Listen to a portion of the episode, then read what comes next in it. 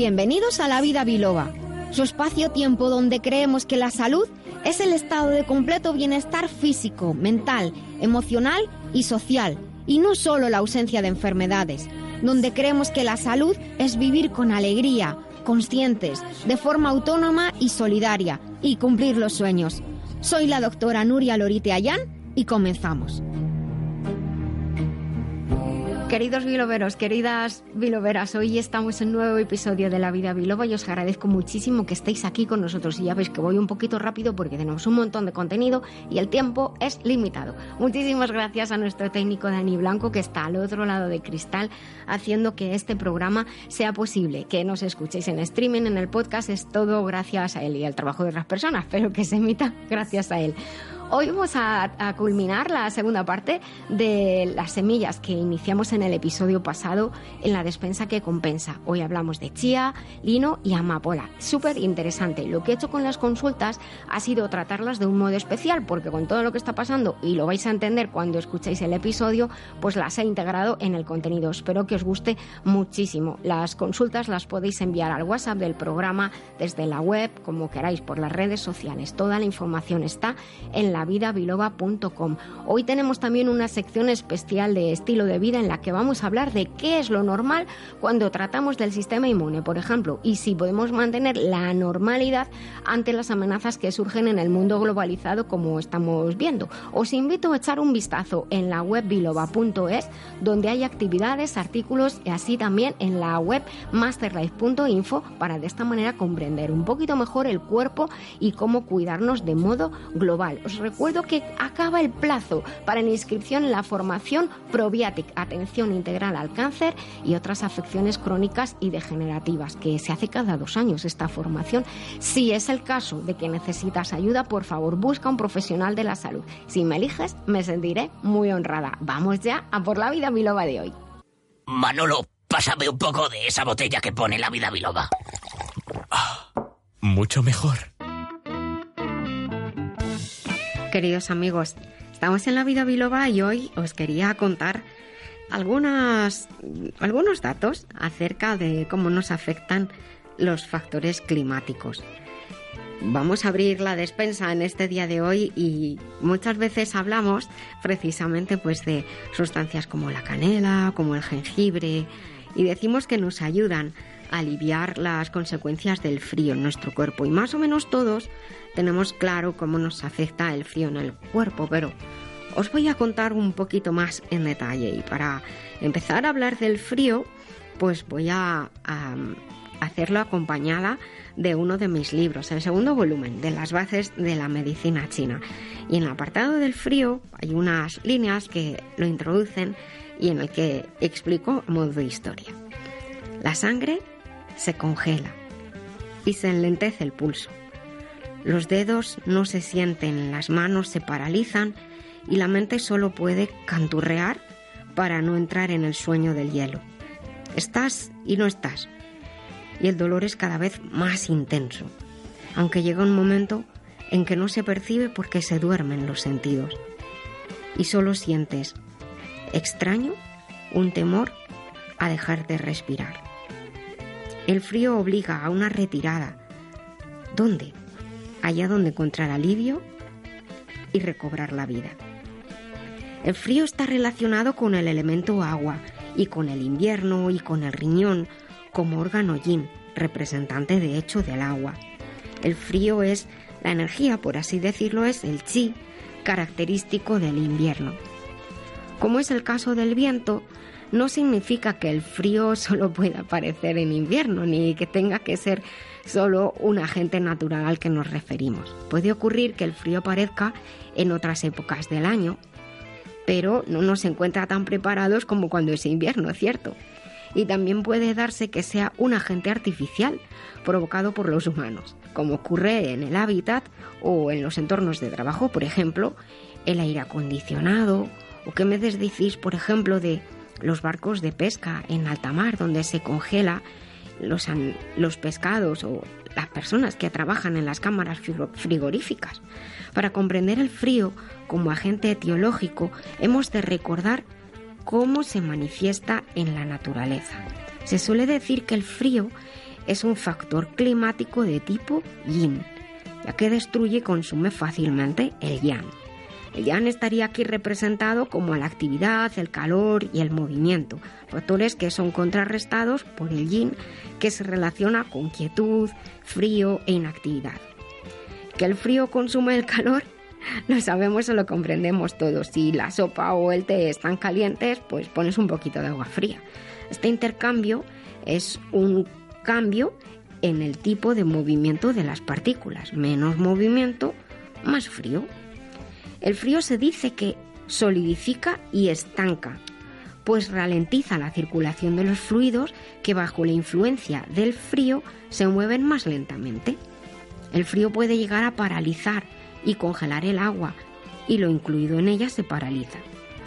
El hielo se puede mover como se mueven los glaciares, pero no tiene la misma dinámica de rapidez que el agua líquida. Los fluidos se van moviendo más lentamente a medida que se enfrían. ¿Qué cuesta más remover? ¿Un puré caliente o un puré que ya se ha enfriado? El frío provoca contracción. Las texturas se contraen con el frío, la madera se contrae, el metal se contrae, escuchamos crujidos. El agua es un caso especial, pues entre 0 grados Celsius y 100 grados Celsius es líquida. Si nos fijamos ahora en nuestro cuerpo, el frío puede afectar al organismo y al afectarnos presenta distintas características. También, como decimos, es un factor climático de tipo yin que destruye y consume fácilmente el yang. La afectación de frío, por ejemplo, al sistema superficial de defensa, que diréis que qué es, os lo cuento. Está formado por la piel, los músculos y las mucosas. Impiden que el chi, esa energía, esas funciones de tipo yang, lleguen a la superficie. Por lo que se provoca una patología, una enfermedad o un desequilibrio de tipo yin que cursa, de hecho, notamos o sentimos aversión al frío.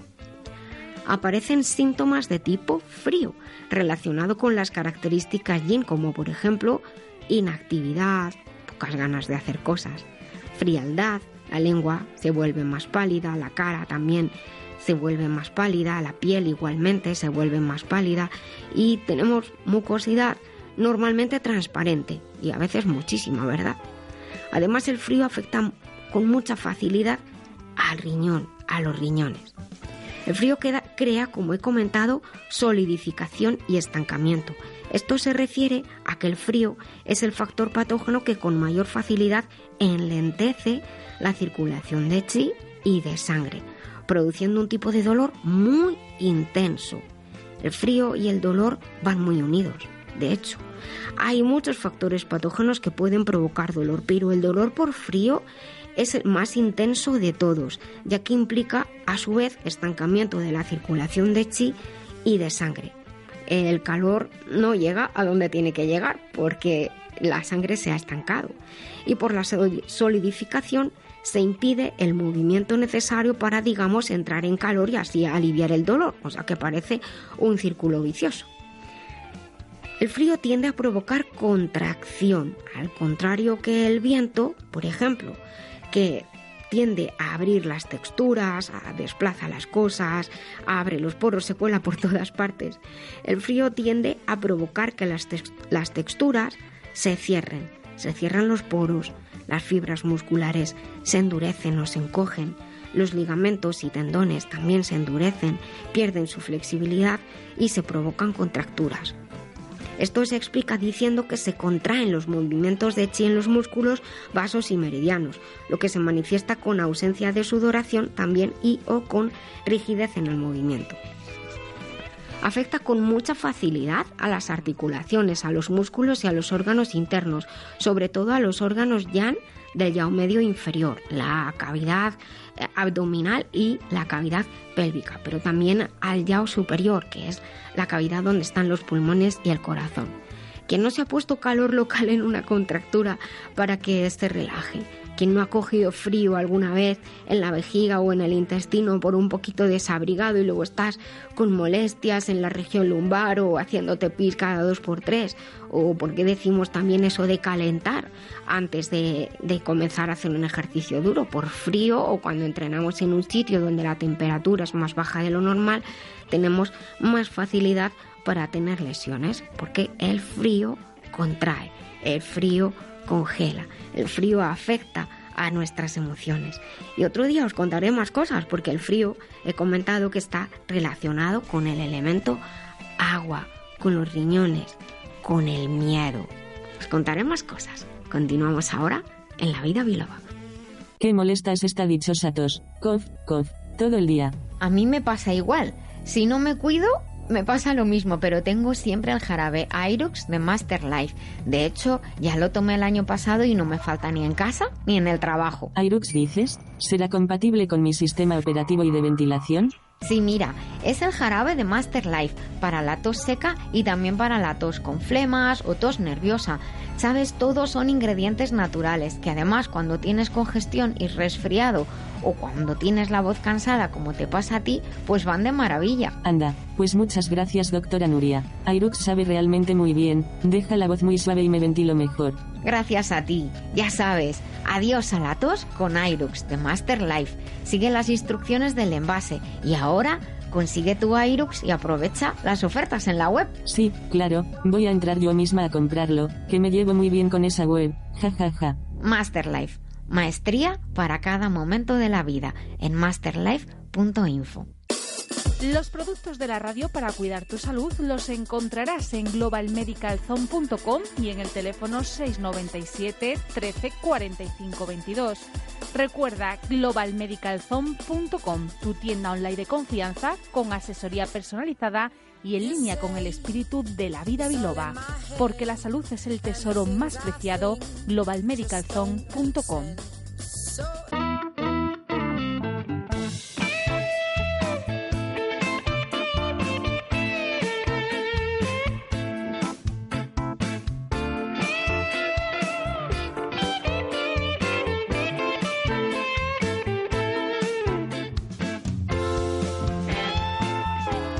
Queridos amigos, continuamos en la vida biloba y hoy de un modo especial. Pero como se suele decir, lo prometido es deuda y yo soy de, las que cumplen. Y a no ser que ocurra algo muy raro. Y realmente, pues bueno, he de decir que hoy es un día un poquito raro. Eh, con todo el tema de lo del coronavirus, estamos un poco revolucionados. Mm, por una parte, según en los países donde escuchéis, pues diréis, pues tampoco pasa tanto, en otros estaréis más preocupados. Y bueno, por eso como nos escucháis en muchos países, pues vamos preparando contenidos que son para todos, ¿no? Para darnos tranquilidad, aportarnos claridad. También os voy a compartir en las redes unos artículos que, se están publicando precisamente para intentar aportar esa, esa claridad y esa tranquilidad que porque muchas veces nos surgen preguntas que, que podéis pensar, es una tontería preguntar esto. Mira, la verdad es que yo siempre en clase lo digo a mis alumnos, no existen preguntas tontas. Si una pregunta aparentemente parece tonta, por entre comillas, tonto, porque, porque puede parecer sencilla o porque se supone que eso ya se debería saber, pues en realidad todo depende y hay que encuadrarlo de modo adecuado de, de, de, cómo se pregunte, quién lo pregunte, cuál sea el contenido y en qué circunstancias, porque bueno, estaréis pensando algunos, es que hay veces que hay cosas que preguntamos que se deberían de saber. Bueno, pues sí, en clase a veces yo a los alumnos cuando preguntan cierta cosa tontería, nunca digo que eso sea una tontería, eso todos mis alumnos lo, saben. Pero sí que es verdad que hay preguntas que se realizan que les digo, mira, vamos a hacer una cosa. Ah, primero, vamos a averiguar también nosotros por nosotros mismos cierta información, sobre todo cuando somos estudiantes. ¿eh? Me estoy saltando un poco de tema, pero es verdad que cuando somos estudiantes a veces nos viene algo a la cabeza, una duda que realmente en el nivel en el que estamos deberíamos de saber. Y entonces en ese momento es cuando yo me preocupo, porque digo, es que esto deberías saberlo, no es un concepto que se haya escapado, así que vamos a repasarlo, pero sí que indico esta idea de hay que, hay que saberlo, esto deberíamos saberlo, pero sí que es verdad que a todos nos surgen dudas.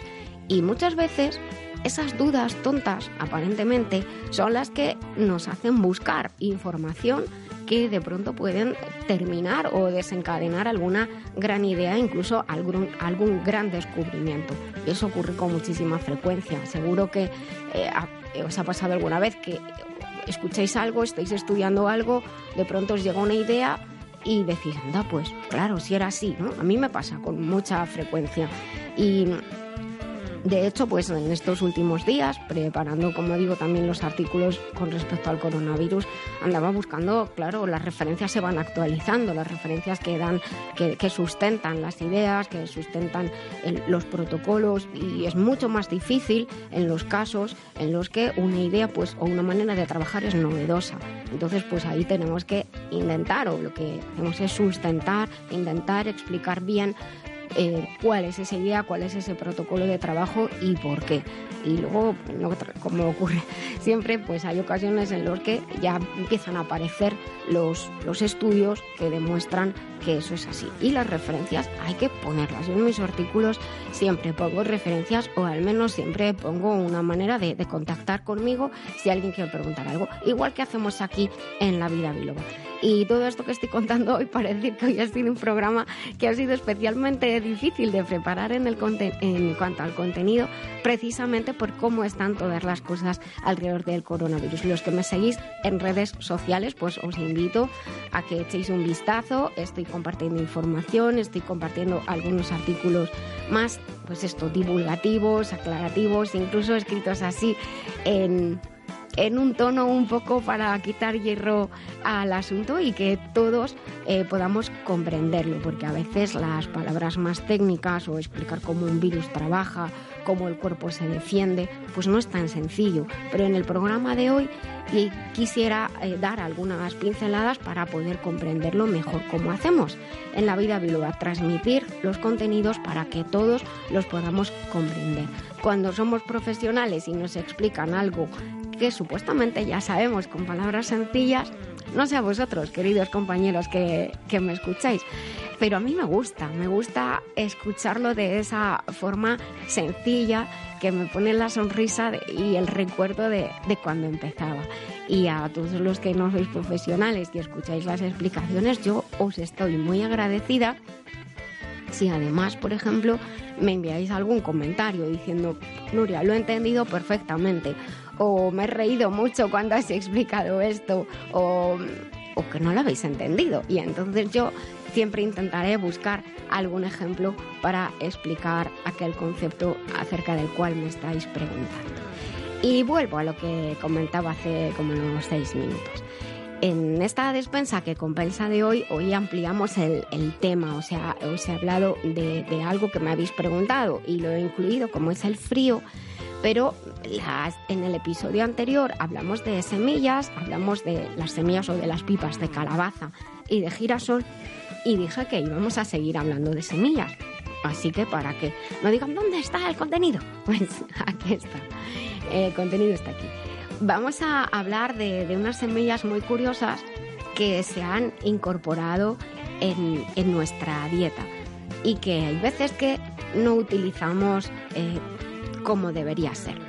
Algunas de las que os voy a nombrar se han incorporado en nuestra dieta, por ejemplo, en los panes, en la pastelería, en la pollería. Y la gente que hace pan en casa, pues lo utiliza con distintos tipos de harinas también incluso para adornar algunos platos, porque quedan muy curiosos por la forma que tienen, por el color que tienen. Algunas son muy pequeñitas y prácticamente no se pueden masticar y entonces uno piensa toma un montón y el cuerpo hará su parte. Pues no nos creamos que es tan sencillo. Algunas hay que masticarlas si quisiéramos obtener los nutrientes, están muy duras y algunas personas que quieren utilizar o, los beneficios, los nutrientes de estas semillas tan duras que hay que masticar, tengo que hacerles una salvedad para que no, sea, no puedan tener ese perjuicio posible en el intestino. Y hay otras que las utilizan con ciertas acciones, como por ejemplo para controlar el tránsito intestinal, y no lo hacen bien. Así que, ¿de qué estamos hablando? Hoy vamos a hablar de las semillas de chía, de las semillas de lino y de las semillas de amapola. Cuando hablo de las semillas de amapola, no estoy hablando del extracto de amapola, que de eso hablaremos otro día. Sabéis que lo recomiendo mucho, me gusta un montón. El extracto de amapola está hecho de las hojas secas. También se utiliza en otras partes de la plata, pero no se trata de, de las semillas. Vamos a comentar algunas de las propiedades de las semillas de chía, de lino y de amapola. He de adelantar que es mejor comerlas crudas o utilizarlas crudas, a no ser que las utilicemos como, bueno, un poquito de, decoración, porque por las propiedades que tienen y por la gran cantidad de aceites que, contienen, si las calentamos o las freímos, asamos, etc., los aceites se pueden estropear, se pueden oxidar y perdemos nutrientes. Pero bueno, en cualquier caso, también queda una parte importante de, las semillas que es pues por ejemplo el aporte que tienen en fibra y ese no se deteriora cuando lo incorporamos o cuando utilizamos una fuente de, calor. Y también las semillas, estas que son pequeñitas, por así decirlo, hacen multo, dan volumen a los residuos, dan volumen a cuando comemos eh, los residuos que quedan, los desechos que quedan, que viajan por el intestino, pues las semillas hacen bulto y entonces eso sirve para favorecer el tránsito intestinal. Os estaréis riendo, seguro, si por esto de escuchar que eh, un alimento hace bulto. Fijaos que es muy importante que hay determinados estilos de alimentación en los que los alimentos no tienen desechos. No hay desechos. Prácticamente todo se, absorbe, lo utiliza el cuerpo. No tienen, no tienen fibra, por ejemplo. Sobre todo cuando las dietas son eminentemente proteínicas en carne, pescado. No, no hay desechos, no hay bulto. ¿Y qué significa que no haya bulto? Mirad, el intestino, el tránsito intestinal, el movimiento de los desechos por el intestino grueso principalmente, obviamente, hasta salir fuera del cuerpo, funciona de varias maneras y una de las maneras que, por la que se estimula el movimiento del intestino, que son como movimientos en forma de onda, es un tubo y se mueve en forma de onda, se contrae, se relaja, se contrae, se relaja. Estas ondas se llaman ondas peristálticas y el peristaltismo, este movimiento del intestino, se estimula de manera importante por el contenido que lleva en el interior. El contenido que viaja por el interior toca las paredes y al tocar las paredes el músculo se, excita, ¿no? Como cuando nos tocamos en... Nos, mm, imaginaos que alguien acerca un alfiler a la mano y automáticamente lo retiramos. Pues dentro del intestino, eso es un reflejo, de hecho. Eh, dentro del intestino, el propio paso de los desechos cuando tocan las paredes internas de la musculatura, que es eh, que el intestino, eso promueve el movimiento. Si no tenemos desechos o son muy poquitos o incluso tenemos problemas de estreñimiento durante mucho tiempo, esos desechos se van desecando y entonces una masa que se deseca, que pierde agua, ocupa menos espacio y es más difícil que estimule las paredes del intestino. Aquí ya tengo que decir, muy importante, no solamente beber agua, sino que ese agua quede dentro del intestino. Gracias, por ejemplo, a los mucílagos de los que vamos a hablar ahora, esa fibra soluble también que absorbe agua y facilita el tránsito intestinal porque hace bulto, ¿de acuerdo? Bueno, pues la próxima vez que, que comáis, eh, por ejemplo, a lo mejor un día decís, hoy toca carne, bueno, pues recordad que a lo largo del día será interesante incorporar algún tipo de fibra para que podáis tener desechos. Además es muy importante porque la fibra no solamente es que haga bulto, cree volumen en los desechos para que el tránsito intestinal sea adecuado, también es muy importante porque esa fibra va al mismo tiempo limpiando por dentro las paredes intestinales. Y de esta manera vamos a, prevenir muchísimas enfermedades. Bueno, pues vamos con las, las semillas como he prometido. Empezamos con las semillas de chía. Las semillas como de chía, como todas las semillas en general, son muy ricas en ácidos grasos, que son un tipo de sustancias que componen los aceites. Los ácidos grasos del tipo omega 3 en el caso de las semillas de chía, lo cual es muy interesante porque las personas que llevan dietas eminentemente vegetarianas o sobre todo pues los veganos que no incorporan lácteos o huevos, tenemos ovo lacto vegetarianos, solo lacto vegetarianos, hay muchas combinaciones. Pues los ácidos grasos omega 3 están en más cantidad en los alimentos mm, animales y los ácidos grasos omega 3 tienen unas propiedades muy importantes en nuestro cuerpo, eh, fomentar el equilibrio eh, inflamatorio no significa siempre ser antiinflamatorios, sino que a veces el organismo tiene que resolver situaciones creando una inflamación, pero que esa inflamación no sea excesiva. Por eso hablo del control inflamatorio. Los ácidos grasos omega 3 que están en las semillas de chía nos pueden ayudar. Tampoco es que estén en una cantidad desmedida, no os voy a engañar. A veces conviene incorporar complementos o suplementos nutricionales de ácidos grasos omega 3. Si os preocupa las fuentes, a los que sois veganos, pues mira, del etiquetado y estoy encantada de, si me escribís, yo estaré encantada de poder ayudaros con, con mis respuestas. Ya sabéis, desde lavidabiloba.com, ahí tenéis un formulario de contacto. Los ácidos grasos omega 3 y las semillas de chía en este caso también ayudan a reducir los niveles de colesterol que circulan por la sangre cuando son altos. Si son normales no los bajan, están perfectos, pero si son altos ayudan a bajarlos. Como comentaba, las semillas de chía eh, aportan fibra, lo que hacen que sean perfectas junto el aceite junto con la fibra para eh, combatir el estreñimiento. Esta fibra que aportan las semillas de chía es tanto soluble como insoluble. Así que es muy importante. Eh, os recuerdo que tenemos un, episodio concreto donde hablamos de la fibra soluble e insoluble. Si lo encontráis, me preguntáis, pero en, el podcast en general, en todos los resúmenes en la web, también tenéis el contenido de cada episodio. Gracias a la fibra ayudan a regular, esto es importantísimo, los niveles de absorción de hidratos de carbono, leas entre paréntesis glucosa, con lo cual eh, este aporte de fibra de las semillas de chía, que aparte están riquísimas, es muy importante, es interesante para las personas que o padecen ya diabetes o bien tienen que controlar sus niveles de azúcar en sangre. Hay personas que tienen los niveles de azúcar altos o tendiendo altos y aún no toman ninguna medicación ni utilizan insulina. Pues este es uno de los alimentos que puede ayudar junto con el ejercicio y siempre hábitos saludables de vida a controlar los niveles de, azúcar. Hay otros que haremos, me lo voy a apuntar, un podcast especial sobre alimentos que ayudan a controlar los niveles de azúcar. Me lo estoy, me lo estoy apuntando. Bueno, además, las semillas de chía ayudan al, corazón, a los vasos sanguíneos, todo el sistema cardiovascular, no solamente por la riqueza en ácidos grasos omega 3, sino porque son muy ricas también en calcio, magnesio, en ácido fólico y en sustancias antioxidantes que ayudan a mantener en correcto estado esos tejidos flexibles del sistema circulatorio.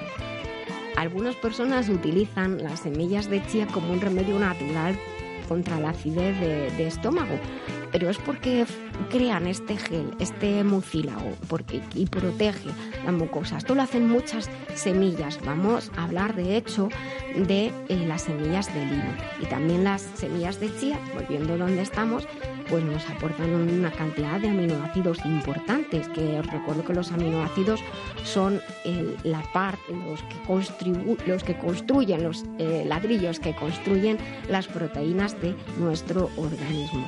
Las semillas de lino son muy especiales, son más grandes que las semillas de, chía. También son muy ricas en ácidos grasos omega 3 y omega 6. De hecho, se utilizan como fuente de, ácidos, perdón, sí, de ácidos grasos omega 3 y omega 6 en forma de aceite de semillas de lino, que lo podéis encontrar eh, como suplemento y que está muy bien como aporte extra, precisamente como comentaba antes, a las personas que llevan una dieta eminentemente eh, vegetariana.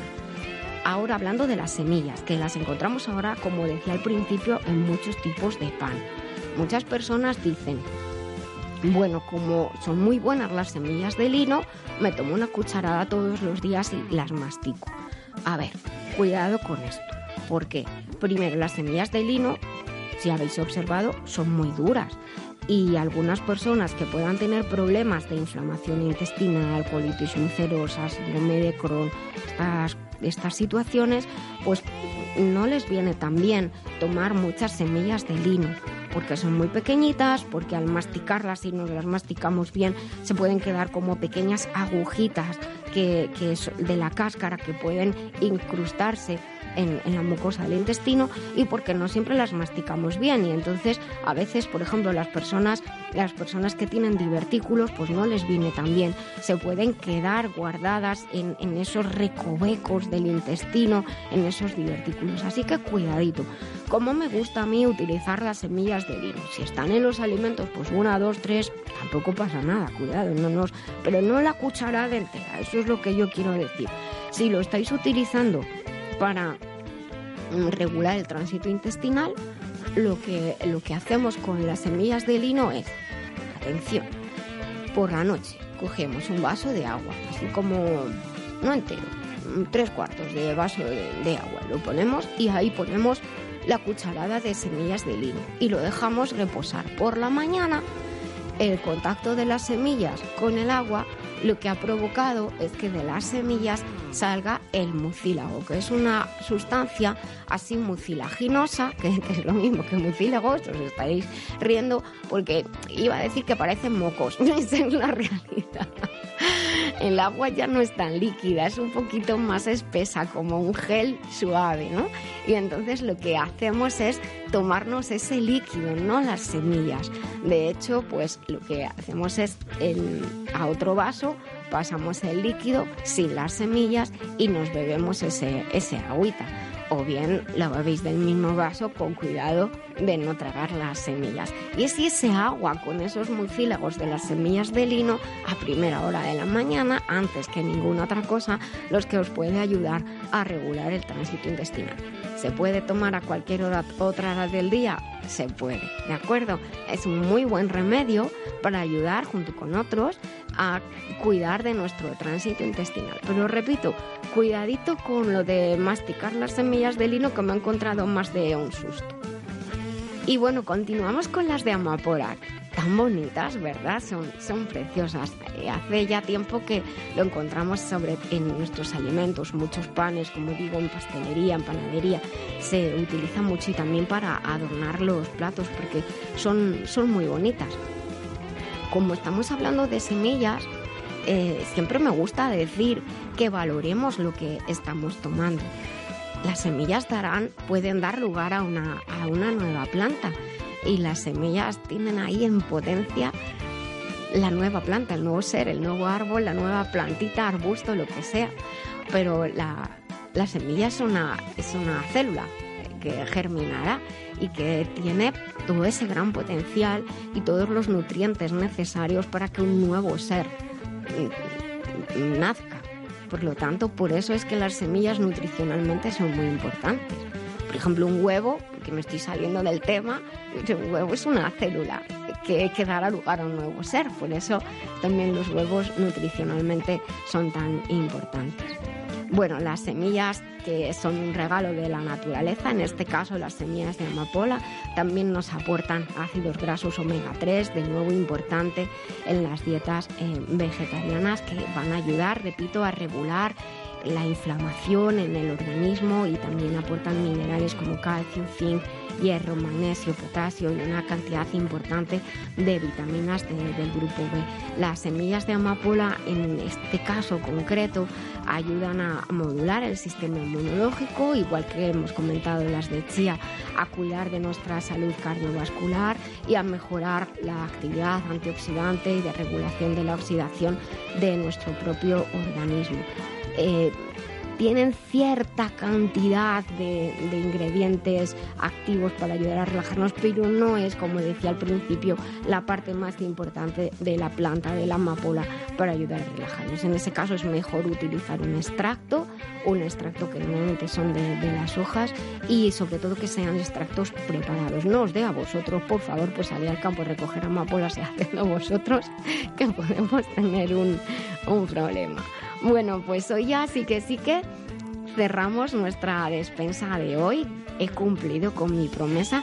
Espero que espero que os guste muchísimo este contenido, tanto como me gusta a mí compartirlo con vosotros, tantas maravillas que nos ofrece la naturaleza, tan bonito que es cuidar el cuerpo y respetarlo. Y para eso lo que es muy importante es conocerlo conocernos, igual que nos conocemos como somos y, nos quedamos eh, más maravillados de la importancia que significa cuidarnos en todos los aspectos físicos, mentales y emocionales. Espero vuestros comentarios y os pido que si os gusta el contenido, pues lo compartáis con vuestros amigos y vuestras amigas para que cada día seamos más biloberos y más biloberas, más personas felices y muy saludables en este mundo. En los últimos años se ha producido un aumento muy importante de afecciones variadas como síndrome de fatiga crónica, fibromialgia, afecciones autoinmunes, oncológicas, alergias, sensibilidad, infertilidad, endometriosis y otras. Todas ellas tienen algo en común. Requieren un equilibrio en el sistema de control central. ¿Y si pudieras transferir vitalidad y protección a todo tu organismo para vivir una vida plena?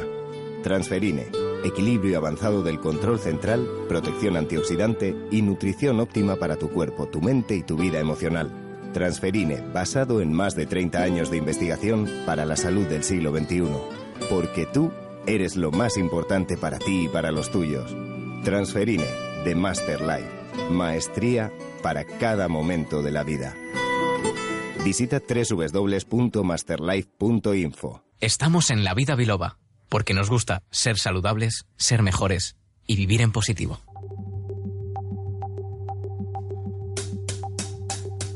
Queridos amigos y amigas, hoy ya toca centrar un poquito a hablar de qué es lo normal. Porque decimos mucho, yo digo mucho, o explicamos mucho, hablamos acerca de, de cuidarnos, de cuidar que todo funcione bien, ayudar al sistema inmunológico, al sistema nervioso, cuidar los tejidos. Y al final hay una palabra que realmente reúne todo este concepto, que es que todo funcione de manera normal. Pero no sé yo qué pasa por la cabeza de cada uno. En cierta ocasión, os voy a contar una historia. Un amigo eh, estábamos preparando una línea, estaba preparando toda la información asociada a una línea de productos que, una de las últimas que hice en Estados Unidos, que de hecho pues se difundió entonces por, por todo el mundo, por, por Europa, por Asia, por toda América del norte central y del sur. Y estaba yo escribiendo y entonces yo decía, bueno, este, estas sustancias apoyan al cuidado básico del cuerpo. Y vino un compañero varón y me dijo, Nuria, nunca pongas en un, en un texto que esta sustancia hace un cuidado o realiza un cuidado básico. Y digo, ¿por qué? No lo entendí. Y entonces, no sé vosotros lo que opinaréis, yo os voy a contar la historia tal como fue. Y él me dijo, porque si una persona, o por lo menos yo, como, como, tal, como leo el texto que tú has escrito, leo esto básico, pienso que es poco. Y yo le explico, hombre, para mí básico no es poco, básico es justo lo esencial, o sea, es que lo tienes que hacer sí o sí. Dicen uno, yo cuando me voy a comprar un coche, yo lo quiero full, con todos los accesorios. Y el básico, pues no me gusta tanto. Y digo, ojo, bueno, pues no voy a decir, a ver si la gente no me interpreta bien cuando digo el cuidado básico, que básico es la base, o sea, es que es lo mínimo que tienes que hacer para mantener la normalidad. Y es que la palabra normalidad está un poquito maltratada. Lo normal es que todo vaya bien, así que vamos a hablar precisamente de eso, de qué es lo normal. Cuando yo os comento de que una sustancia normaliza una función o cuando de hecho, pues eh, preparo las, las formulaciones para normalizar o eh, mejorar que el cuerpo eh, pueda responder ante las inclemencias de la vida, no solo del tiempo. Claro, la normalidad hoy en día pues lo tenemos un poco ahí como confundido existe un momento de plenitud en la vida y luego eso va decayendo y entonces decimos, pues esto ya no es normal, es normal para la edad. Entonces, ¿qué, qué es lo, lo, normal? Cuando decimos la palabra normal, pues como comentaba, muchas personas entienden corriente, vulgar, pero no, no es así, al menos en, en fisiología. Cuando un sistema eh, funciona de manera normal, significa que funciona bien, significa perfecto. Luego, cuando hablamos de, por ejemplo, de una inmunomodulación normal, nos referimos a que funciona bien, correctamente, con rapidez que no va a haber problemas de inmunidad baja ni de respuesta alta o, o hiperactividad o hiperreactividad que no se va a confundir el sistema inmune por esa hiperreactividad, esa confusión a la que aquí monto un pollo inmunológico enseguida y creo una alergia a una función autoinmune que la inflamación está controlada perfectamente, es decir, de manera normal. Es muy importante eh, destacar que, que, la normalidad en las respuestas de nuestro organismo nos ayuda a, mantenernos en perfectas condiciones. Lo lógico, lo normal es que todo vaya bien. También normalizar las funciones y el estado físico del sistema nervioso y de las estructuras que lo componen van a ayudar a apoyar que la mente, las emociones y la transmisión de impulsos y del movimiento funcionen de manera normal. Es decir, lo lógico y lo normal es que todo vaya bien. Repito mucho la palabra normal para meterosla en, en la cabeza. Cuando también se normalizan y las funciones del sistema endocrino, del sistema hormonal, ayudando a los tejidos, a las sustancias, a los órganos, pues eh, todo ocurre según debe ocurrir de manera normal, pues somos pequeños, nos hacemos mayores, tenemos eh, la adolescencia, el cuerpo cambia, eh, va generando la posibilidad de, de, que el cuerpo sea un cuerpo adulto con todas las funciones de los adultos. Y hay un punto importante de la vida que casi todos relacionamos con, con la edad en torno aproximadamente a los 30 años, que ya quizá un poquito, ahora un poquito más tarde, ahí en, la, en los 50, en los que eh, decimos que 30, 40, 50, eso depende de cómo se haya cuidado uno, esa es la verdad, en la que hablamos pues de las crisis, la crisis de los 30, las crisis de los 40, las crisis de los 50. Realmente existen estas crisis, no nos las inventamos, es una situación de cambio biológico importante y mm, es una situación de planteamiento también ante la vida. Pero por ejemplo a los 30 diversos sistemas alcanzan su punto culminante de función y a partir de ese momento comienza, lo siento decirlo, un declive paulatino que ya es más evidente a los 40. Aunque repito que también todo importa de cómo nos cuidemos. Yo soy muy peñazo, mucho, mucho, para decir a todas las personas, ya lo sabéis, queridos biloveros y biloveras, pero sobre todo a los jóvenes, cuando tengo oportunidad de, de que me escuchen, de decirles de lo que hagamos hoy cuando somos jóvenes depende lo que vamos a poder tener mañana como recurso. Esto es como el ahorro, ¿verdad? Del dinerito. Pues en la salud es, es lo mismo. Realmente, como digo, comienza un declive a partir de los 30. Ya no se crean todas las sustancias al mismo nivel porque supuestamente ya no hacen falta. Esto es muy curioso.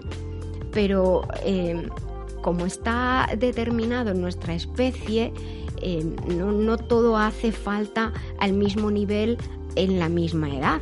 Por ejemplo, mm, a partir de la, edad propicia para, ser padre, madre, está propicia, más propicia está en la década de los 20, biológicamente hablando. Esto se ha retrasado por la situación social y económica. Luego somos padres y madres, sobre todo nosotras tenemos un poco más de problema más tarde, en, torno a los 30, cuando el, como especie en torno a los 30 ya no, no estamos optimizadas, ya no funciona todo de manera normal, porque ya no, no se supone que tu organismo también está un poquito más débil, entre comillas lo de debilidad, porque ya esto no es como antes, como hace unas décadas, cuidado para ser madre, pero realmente no va a la par, no van a la par los cambios sociales y económicos con el cambio de la biología. Luego sí que es verdad que a partir de los 30 y algo, 33, 34, 35 ya es más difícil concebir, es más difícil ser, ser madre. Pero fijaos que las cosas han, han cambiado mucho. Em, hay personas que se sienten ya muy mayores con 50 años. Eh, por ejemplo, yo miro a la, generación de, mis padres. Aquí en, España, la generación de mis padres, desde donde os estoy hablando en España, eh, son nacidos en, en posguerra. Mi padre, eh, justo el año que, acabó la, guerra civil, el 39, son generación de, de posguerra. Y yo sí recuerdo los comentarios de ellos y lo hablo mucho con, con ellos y con, y con los amigos, que una persona con 60 años, 60, es 6-0, ya y un poquillo más si acaso eran, eran ancianos para ellos. Una persona de 60 años eran ancianos. De hecho, yo recuerdo presenciar conversaciones en las que eh, en mi familia decían, jo, que fíjate, cuando nosotros éramos pequeños, con la edad que nosotros tenemos ahora, éramos, eran ancianas las personas con las que hablábamos. Y ahora se, se ha alcanzado unas tasas de longevidad muy altas aunque desgraciadamente lo que está ocurriendo en el mundo, en, algunos lugares, está haciendo que se, produzca un retroceso de esta, de esta longevidad, pero antes vivir hasta los 70 era una barbaridad.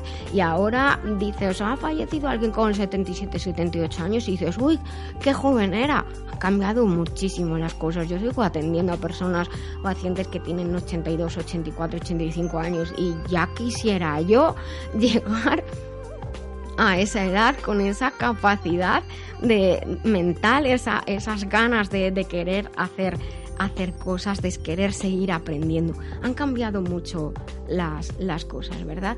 Y, también eh, nuestra mentalidad ha cambiado, que es muy importantísimo. He hablado de los 30, pero os voy a contar una cosa. En torno a los 18 o 20 años, que diréis que pronto, algunas funciones empiezan a no realizarse con la misma intensidad. Algunas sustancias no se generan con la misma intensidad esto ocurre, por ejemplo, con el entrenamiento, la especialización de células inmunológicas eh, en el timo. El timo es un órgano que tenemos aquí en el cuello y es un órgano especial que lo que hace es entrenar, es un coach de células inmunológicas, de las células T, linfocitos T, se llaman T por el timo, y el timo lo que hace es entrenarlas, prepararlas para actuar sobre determinados factores patógenos y ayudar a guardar memoria inmunológica. En torno a los 18 a los 20 el timo comienza su propio declive. ¿Por qué ocurre esto? Eh, empieza a disminuir su actividad, la que hasta entonces era una actividad normal. Esto ocurre porque viene determinado por, nuestra condición de especie desde hace miles de años en las que se suponía que por el estilo de vida, fijaos qué curioso, una persona con esa edad 18 o 20 años, ya había estado en contacto o ya vamos, había conocido todos los agentes patógenos posibles. Ya había tenido vida social, ya no, no saldría mucho más y y ya había estado en contacto con todos los agentes patógenos posibles.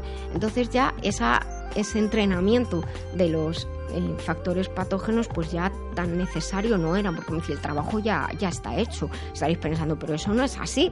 Eh, ha habido a lo largo de la historia después se seguían haciendo cosas de los 30, los 40, los 50 y más en estos tiempos.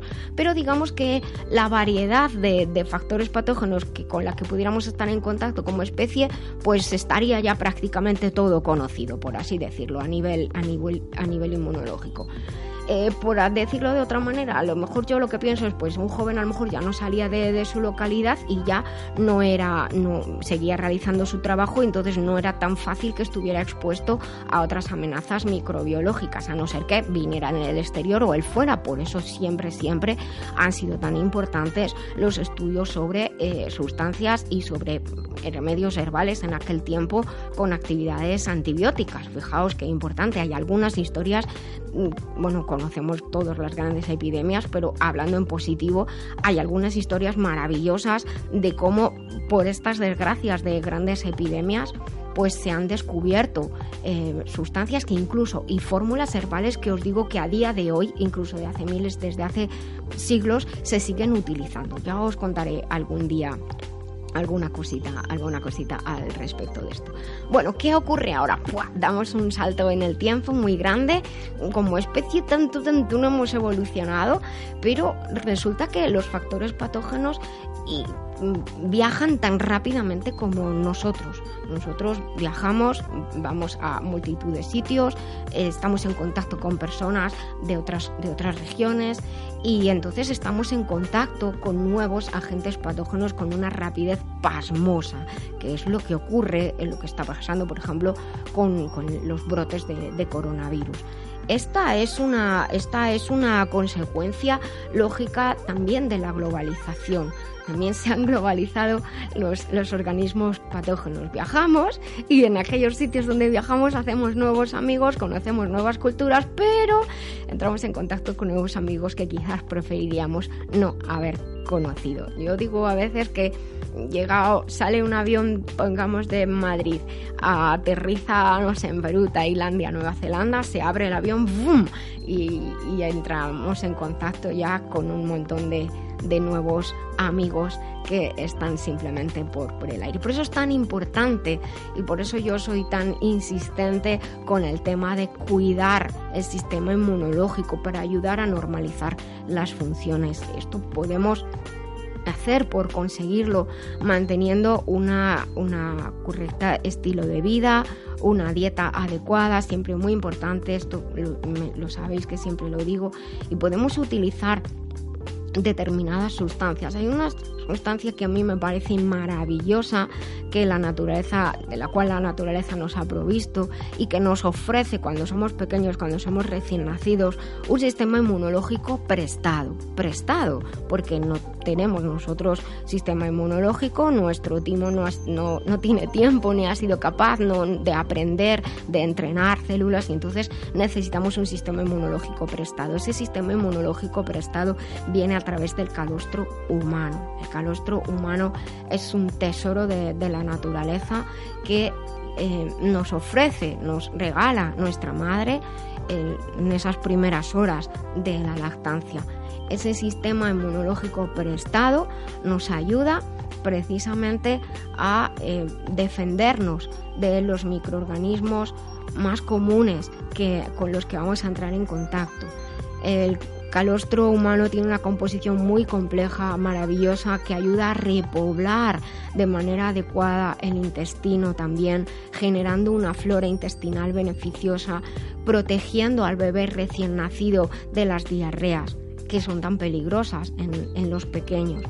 También eh, recibimos información inmunológica de nuestra madre, experiencia inmunológica de nuestra madre.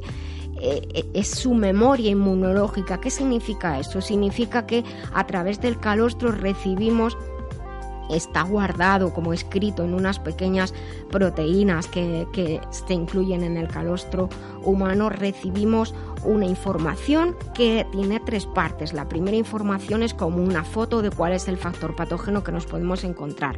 La segunda, que hay que hacer si me lo encuentro para defenderme. Y la tercera, cuando tengo que parar el de, la defensa porque ya está todo arreglado.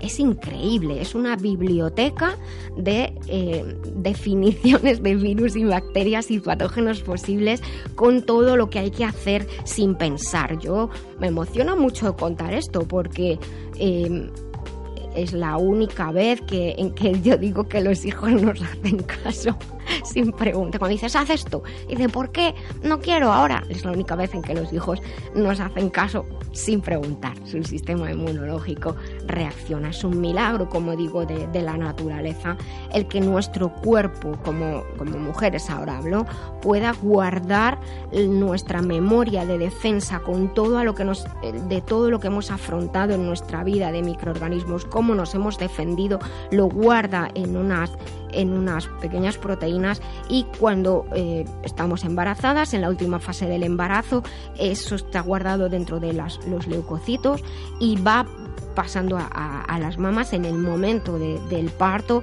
se, eh, se cree el calostro contiene esta información inmunológica porque es vertida al calostro y pasa al bebé. Le dice toma este es mi regalo no es la vida es el regalo, es la vida, pero esta, con esta información durante unos días estás, estás protegido. Mientras que tú vas aprendiendo, tu sistema va aprendiendo como, como hacemos cuando más o menos cuando somos eh, tenemos a los hijos y van creciendo les damos herramientas pero ellos tienen que aprender ellos tienen que crecer y, nosotros cuidarles y estar ahí por, por lo que pueda pasar somos sus guías en este mundo Vuelvo al calostro humano que me, despisto. Es un tesoro de la naturaleza, tiene una composición especial.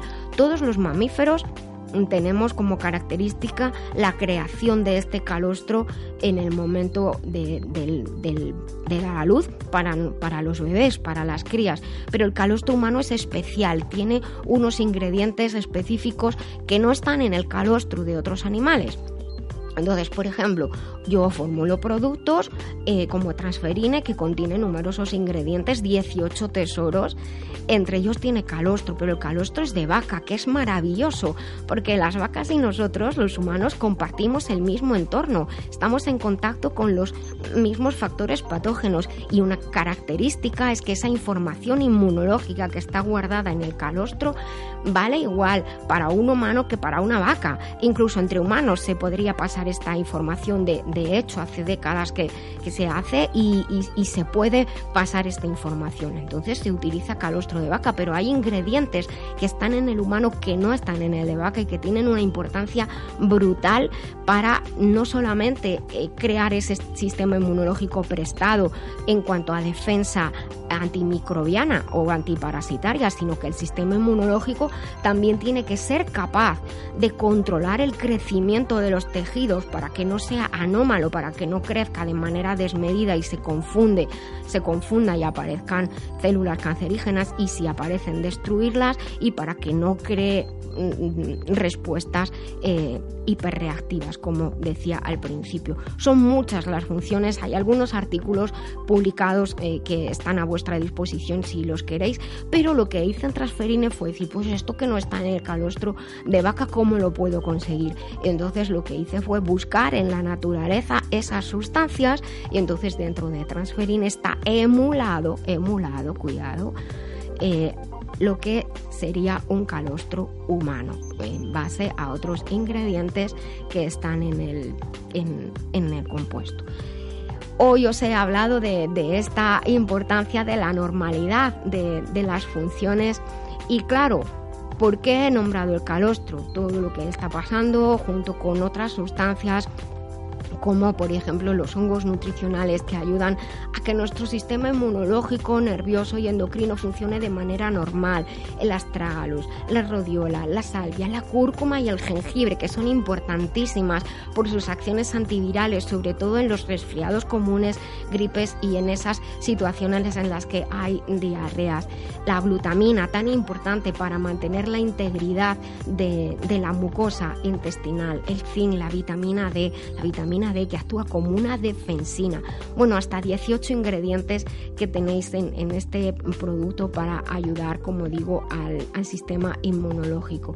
y vuelvo a lo de antes, a la normalidad tenemos el calostro de nuestras madres, evidentemente. Hemos estado en contacto con numerosos microorganismos eh, en el mundo, pero estamos en contacto cada vez con más frecuencia con patógenos nuevos. Para mí es muy importante, igual que protejo mi ordenador y los dispositivos actualizando las definiciones de los virus, ¿verdad? Con antivirus, pues para mí es muy importante, ¿por qué no?